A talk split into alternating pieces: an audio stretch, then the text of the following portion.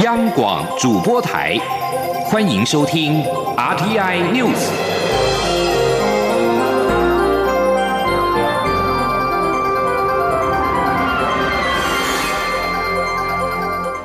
各位好，欢迎收听这节央广主播台提供给您的 RTI News，我是陈子华。原定十二月来台访问的美国环保署署长惠勒取消行程，台美关系引发了关注。蔡文总统在今天表示，对惠勒最后无法访台与尊重也感到可惜，但台美双方会持续努力各项议题的合作跟交流。蔡总统并且强调，无论美国总统大选的结果如何，面对国际局势的挑战，执政团队一定会万全准备、沉着应对。记者刘玉秋的报道。美国环境保护署署长惠勒原定十二月初率团造访台湾，但传出已取消这项行程。兼任民进党主席的蔡英文总统二十五号出席主持民进党中常会前，针对国内外局势发表谈话。对于惠勒无法访台，蔡总统表示可惜。美国环保署长最后没有办法能够成行，我们呃尊重啊，那也感到可惜啊。但是台美之间的各项的议题的合作、各项交流的推动哦，双方都会持续的呃努力哦。总统在谈话中也重申，无论美国总统大选结果如何，面对国际局势挑战，执政团队一定会贯全准备、沉着应对。而过去四年台美关系的进展，以及美国政府对台湾的支持，相信国人有目共睹。那么从美国国会跨党派的。呃，通过了多项有台的法案，到四年十次的军售案，呃，充实国防的战略需求，强化我们国军的不对称战力，乃至于今年卫生部长阿扎尔、国父次卿，呃，克拉克来等高阶的官员来台访问，都再再证明了。我们双方的伙伴关系是真朋友、真进展。总统表示，台美双方日前召开了台美经济伙伴繁荣对话，签署为期五年、可以再延长五年的 M O U，就七项议题成立数个工作小组，代表台美在经济议题的合作深化，不会因为美国选举结果而有所改变。总统指出，美国总统当选人拜登刚宣布的几项政府新人事任命，像是国务卿布林肯、国家安。全顾问苏利文过去与民进党都有面对面的经验，布林肯甚至最近也公开表示，与台湾建立更强健的经济关系，也有助于美台共享的民主价值，以及双方对区域和平与稳定的共同承诺。这些都足以证明台美双方的联系管道畅通。民进党与美国两大党也有良好互动，台湾会持续争取跨党派的支持。总统强调，共享民主自由的价。价值维持区域的和平稳定，促进经济繁荣与人民福祉，是台美双方长期的共同坚持，不会因为美国选举结果而有所改变。台美间一定会在过去所累积的坚实基础上，持续紧密互动。面对国际的局势，政府会冷静谨慎，保持信心。政府也对台湾有信心。中广电台记者刘秋采访报道。而另外一方面，针对政府开放来猪进口政策所引发的争议，总统强调，台湾是一个自由市场，美牛美猪的开放是让市场多一个选择，并不是要求国人一定要使用。另外，国民党主席江启臣在秋斗游行的时候，向蔡总统下战帖，盼公开在电视上辩论来猪的议题。蔡总统也呼吁江启臣应该先到立法院尽立委职责质询，理清政策方向。才有好的政策讨论。另外，对于近来内阁改组的传闻是甚嚣尘上，蔡总统在今天也力挺行政长苏贞昌，强调苏贞昌所带领的内阁团队成绩有目共睹，目前没有内阁改组的计划。他希望苏贞昌和内阁团队继续冲。而政府在明年元旦将扩大开放美猪美牛的进口，该如何从包装来辨识是否含有莱克多巴胺，也引发了讨论。行政院秘书长李梦燕今天在立法院内政委员会表示，包装将标示产地跟货号，若个别的厂商要标示是否含有来剂，行政院并不反对。记者王维婷的报道。政府将扩大开放美猪与美牛进口。国民党立委陈玉珍二十五号在内政委员会质询时表示，扩大开放后，政府宣示民众可以自己选，安心买，放心吃。但是要如何从包装上辨识肉品是否含有莱克多巴胺？行政院秘书长李梦燕答询时说，进口猪肉将标示产地，且各项部位也会编列进口货号。如果厂商要个别标示是否含有莱克多巴胺，行政院不反对。李梦燕说：“是标示呃，比如说标示美国牛或者是加拿大牛，对，或者是猪，对，好。那呃，这个部分应该也是已经目前呃相相关的法规还有国际惯例所能够标示所以这样的标示并没有办法判断嘛，哈，并没有办法让民众选择的时候判断嘛，有办法吗？也跟委员报告，但是个别厂商如果他依照契约或是依照他自由的呃。”意愿来标示，呃，比如说他标示他有没有莱克多巴胺，或是有标示有没有其他的成分。所以你的意思是说，个别厂商如果要自己标示，美国进来要标示，这个很重要，不含莱克多巴胺也是可以的哈。对，这个个别厂商我们并不并并不反对了哈，这是可以的了。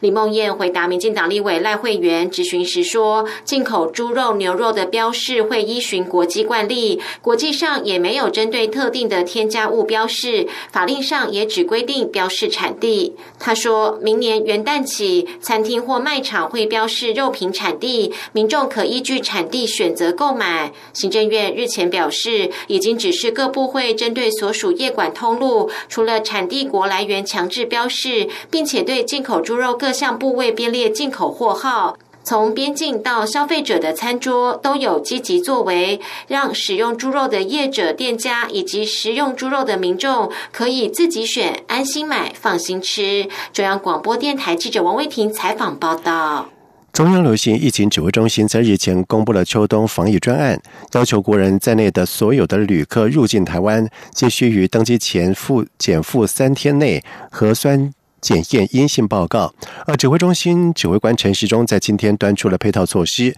明定三种情形可免付阴性报告，其中包括了紧急协处、所在国无法自费筛检，以及经部会同意的专案行程。记者刘品希的报道。秋冬防疫专案将于十二月一号实施，届时包括国人在内，所有来台旅客登机前都必须减负三天内核酸检验阴性证明，才可以入境。连日来遭到外界质疑禁止国人返台有违宪之余，疫情指挥中心指挥官陈时中二十五号在记者会上宣布三种条件可以免付阴性证明，适用的对象包括国人以及持居留证的外籍人士跟陆港澳人士。第一种情况是奔丧、探视重病亲属、紧急就医专案等；第二类是来自无法自费筛检的国家。目前全世界只有大洋洲的土瓦鲁、纽埃、斐济、东加四国没有提供筛检，其余九成多的国家都可以自费检验。第三种则是经过指挥中心同意的部会专案，像是必要且短期的公务商务行程。如果有这三类情况，可以向航空公司签切结书，并减负佐证文件，并依照航空公司的安排乘坐机上指定区域入境时再自费接受裁剪。如果违规返台，将依照传染病防治法处新台币一万元到十五万元罚款。如果经确诊而有传染他人之余者，还需要负相关的刑责。日前，一名在加纳确诊而且重症的台生自费搭国际紧急医疗专机返台就医，打破指挥中心确诊者返台的禁令。媒体质疑，具备财力者，不管是申请专机返台或是被罚款，都能够回到台湾，有违公平性。陈时中表示，面对任何疾病情况都一样，提醒大家尽量不要涉险。他说：“在经济的差别几个地方哈，这用这个 COVID-19 来看哈，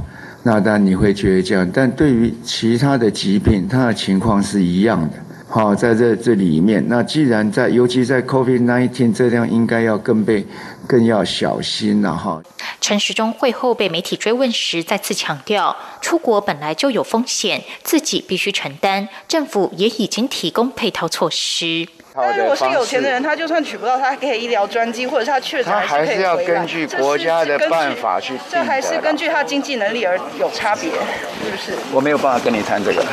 陈时中强调，境外检验的目的在于让航空公司了解旅客的健康状况，并依据旅客防疫风险，在机上采取适当的预防措施，降低传播风险。而且，如果在入境后才裁剪，可能会造成大批旅客在机场滞留等待裁剪，增加感染的机会。央广记者刘聘期在台北的采访报道。而另外，为了因应 COVID-19 的疫情，台湾积极取得了疫苗又有进展。陈时中证实，在近期已经和国际大厂签约采购了一千万剂疫苗，并且支付定金，这是台湾向国际大厂洽购疫苗以来首次签约成功。再加上之前向疫苗全球取得机制 COVAX。订购的疫苗到现在共掌握了将近一千五百万剂的货源，而中央流行疫情指挥中心也在今天公布了国内新增五例境外移入 COVID-19 的确诊病例，也就是按二六二零到六二四，分别来自于印尼三例以及菲律宾两例入境。劳保年金改革迫在眉睫，劳动部长许明春今天在立法院答询的时候，仍然没有松口修法其成。但是他也表示，如果劳保年改不启动的话，基金预计在二零二六年用罄，而政府每年要拨补新台币八百亿到一千亿元才足够。记者杨文军的报道。国民党立委曾明宗二十五号在立法院未还委员会质询劳动部长许明春时指出，劳保基金潜藏债务超过十兆，政府继今年拨补两百亿挹注劳保基金后，明年也将拨补两百二十亿，但杯水车薪。若是劳保年改在完全不改的情况下，合理的拨补要多少才够？许明春直言，这是政府有史以来第一次拨补，但这样的额度其实还是不足。未来仍期待政府能横平财务状况，提高拨补金额。若是劳保再不改，预估每年大概要拨补八百亿到一千亿元才够。他说：“你你目前大概到八百到一千呢？八百了，有人这样估了，你会不会跟行政提出这么一个要求？”呃，我想这个我们呃也会跟行政院来说明哈。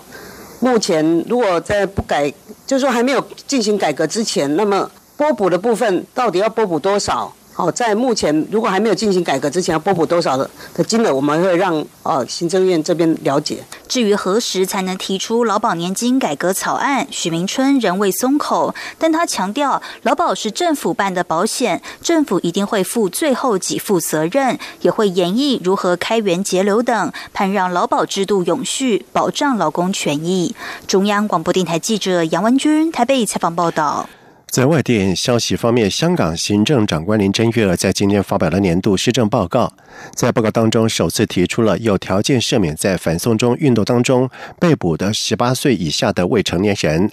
林郑月娥上午在立法会发表二零二零年施政报告当中提及，在过去一年。香港历经了社会动荡，出现暴力，以及有人鼓吹违法达义，社会秩序跟法治遭到了严重的破坏，而市民人身跟财产安全也受到了威胁。他并且说，要扭转这个局面，政府必须要严正执法，只要有证据显示任何人犯法，不论该人的身份或者是背景，都要面对法律的制裁，而警方必定会公平公正、不偏不倚的依法处理。他并且说，在修例的风波当中，有。有两千三百人被起诉，大部分案件的司法程序正在进行当中。而反送中在去年。年中爆发之后，泛民主派的民间人权阵线和示威者提出了五大诉求、缺一不可的口号，内容是要求当局完全撤回逃犯条例修订草案，撤回对示威活动的暴动定性，释放被捕者以及撤回控罪，成立独立调查委员会追究警队涉嫌滥用武力的问题，以及林郑月娥下台。其后要求林郑月娥下台的诉求改为实现双普选。东非国家伊索比亚政府军和北部的泰格瑞地区的部队在在十一月初以来爆发了军事冲突。欧洲联盟外交以及安全政策高级代表。欧瑞尔在二十四号警告说，这场战斗正在严重破坏了非洲东部以及非洲之角的安定，此种敌对行动必须停止。而自从伊索比亚在十一月四号爆发战斗以来，已经造成数百人遇害，超过有四万一千名的难民逃到邻国苏丹。同时有报道指出，有民兵以平民作为攻击的目标，而伊索比亚政府要求。泰格瑞部队投降的七十二小时的期限也将在今天晚上到来。然而，统治泰格瑞地区的泰格瑞人民解放阵线已经拒绝了这项的最后通牒。以上新闻由陈子华编辑播报，这里是中央广播电台台湾之音。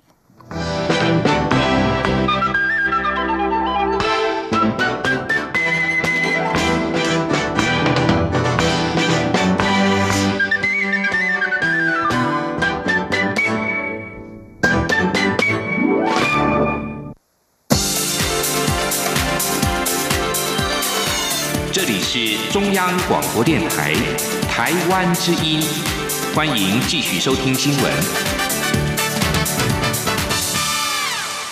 现在时间是晚上的七点十五分，欢迎继续收听新闻。遭到陆方指控涉及间谍案的前台师大副教授施正平，在二十四号被中国大陆以间谍罪判处四年有期徒刑。陆委会在今天对此表示严厉谴责，指陆方恶意政治炒作、罗织入罪，严重破坏两岸关系。陆委会表示，我方多次透过管道要求陆方应紧速对外说明施正平案，并且向我方进行限制人身自由通报，也应维护其司法权益保障。为家属赴陆探视提供便利，但是迄今陆方未向我方通报，家属也未能前往探视。陆方所谓充分保障各项诉讼权利等说法，显然只是掩饰其劣行的片面之词，完全漠视施正平的基本人权。同时，陆委会表示，有关施正平及其他的相关个案，自事发后就和家属保持联系，并且尊重家属的意愿，后续也会继续掌握各案件的进展，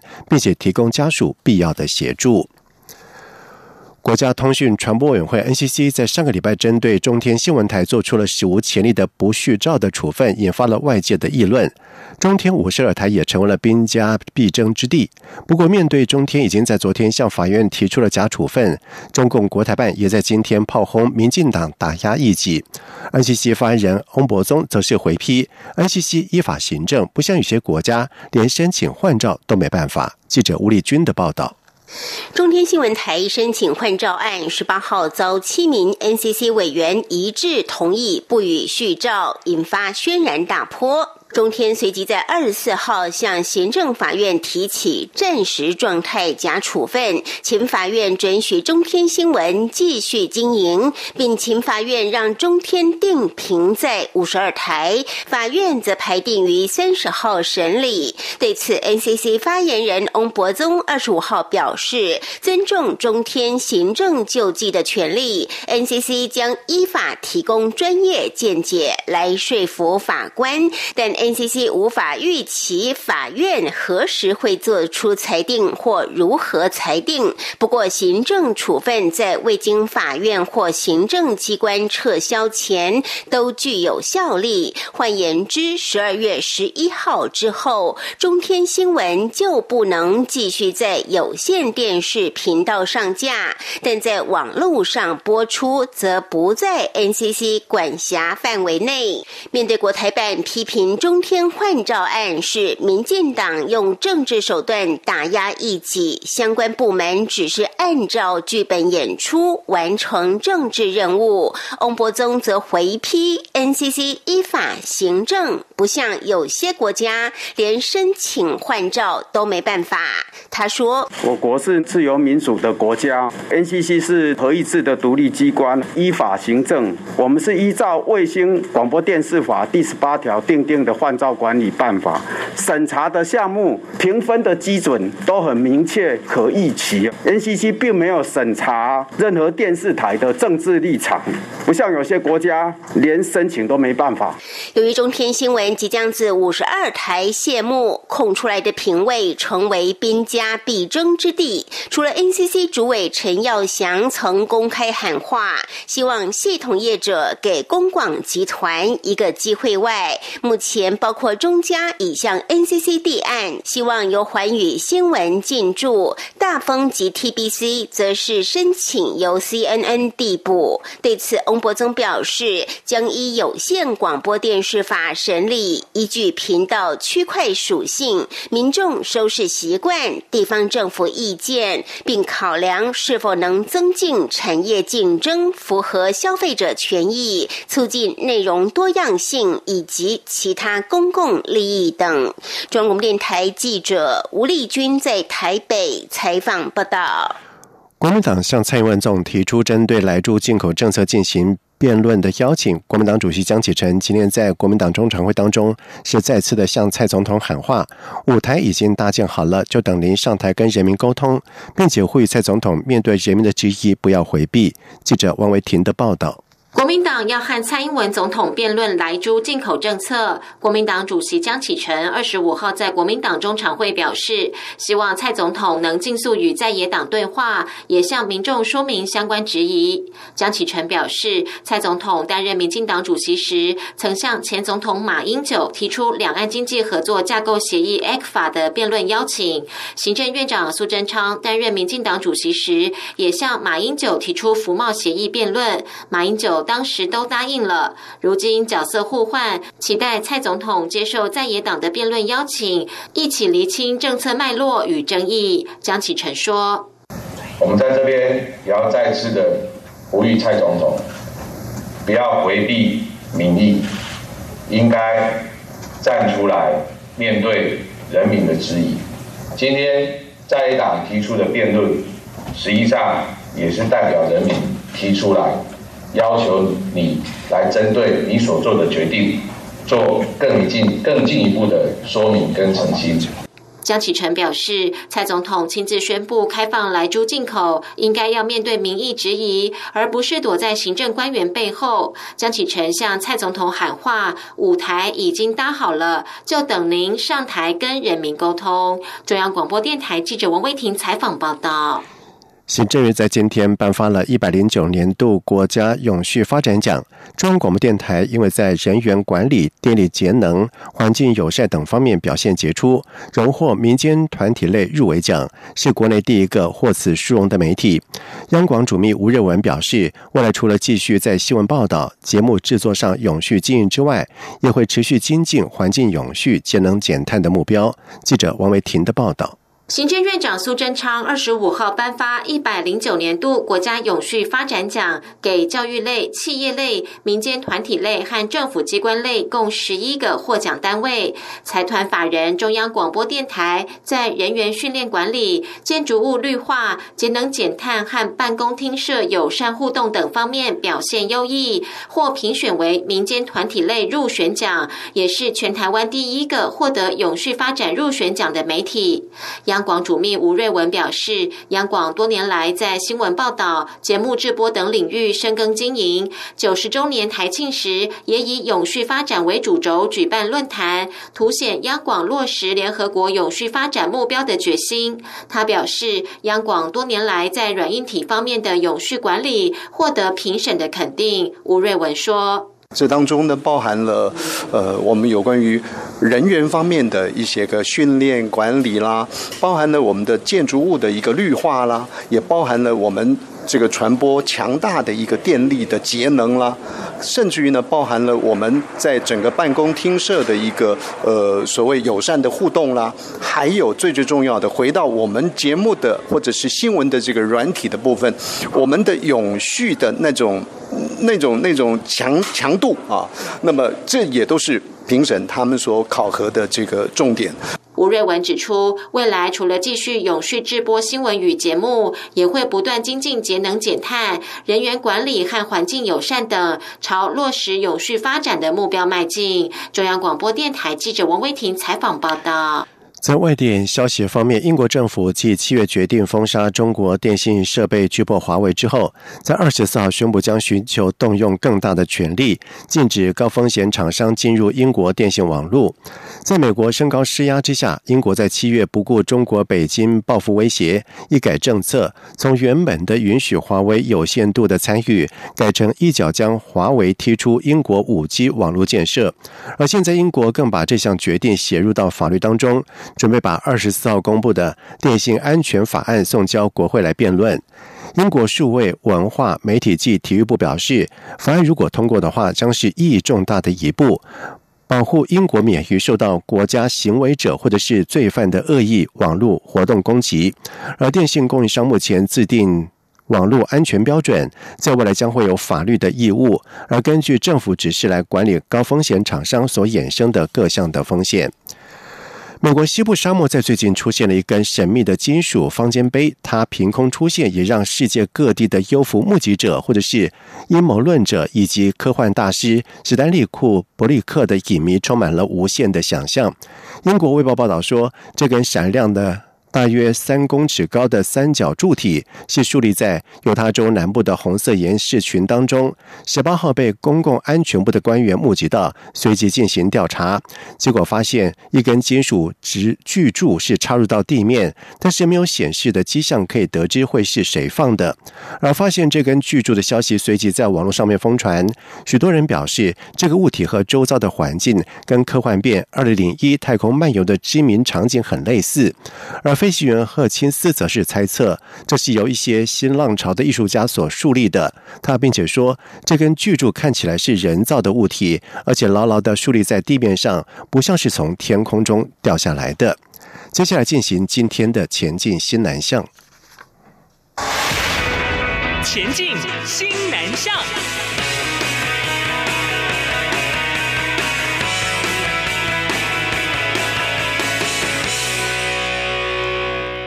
在留学生活当中遇到的问题，既然也能够开创到创业之路。三名陆续到欧美国家留学的二十五岁的青年，在台湾共同创立了留学计划公司，不仅获选为 U Star 的创业创业计划绩优团队，这个月更在越南成立办公室，逐步实践新南向计划。记者陈国维的报道。教育部青年署日前表扬 U Star 创新创业计划绩优团队，其中 Well Study 留学计划公司获得新台币六十五万元创业金。执行长林轩义表示，连同他在内的三位共同创办人曾到德国或美国留学，所以他们以当时遇到的各种生活问题，现在透过创建平台，希望帮助更多留学生快速找到解答。上面有不管是在呃留学上面的资讯，或者是海外职场的资讯。那当你如果对于呃，某一位留学的校友有兴趣，或者是你有更多的问题想要跟他讨论的话，我们现在也有自建的平台，提供一对一的咨询服务，让你可以直接针对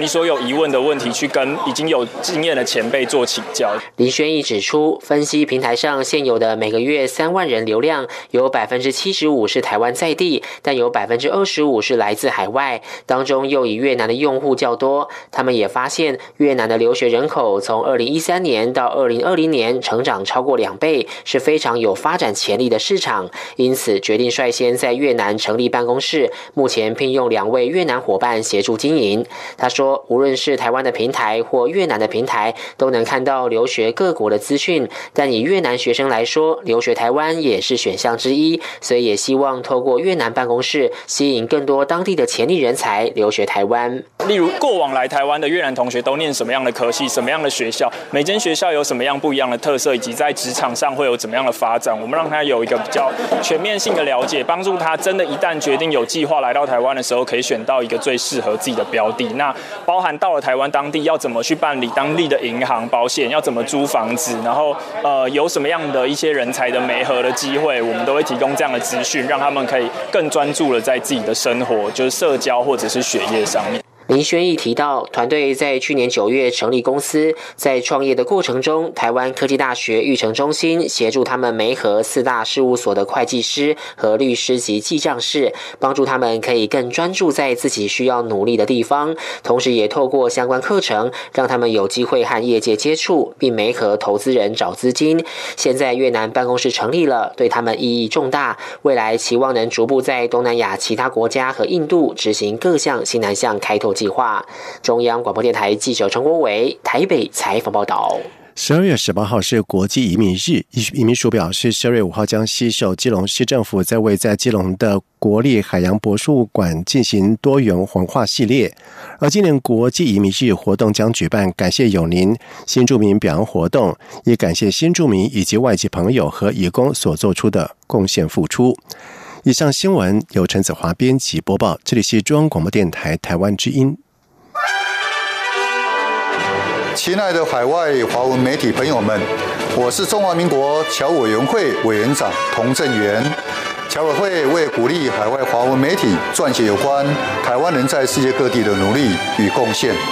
特别创设海外华文媒体报道大奖，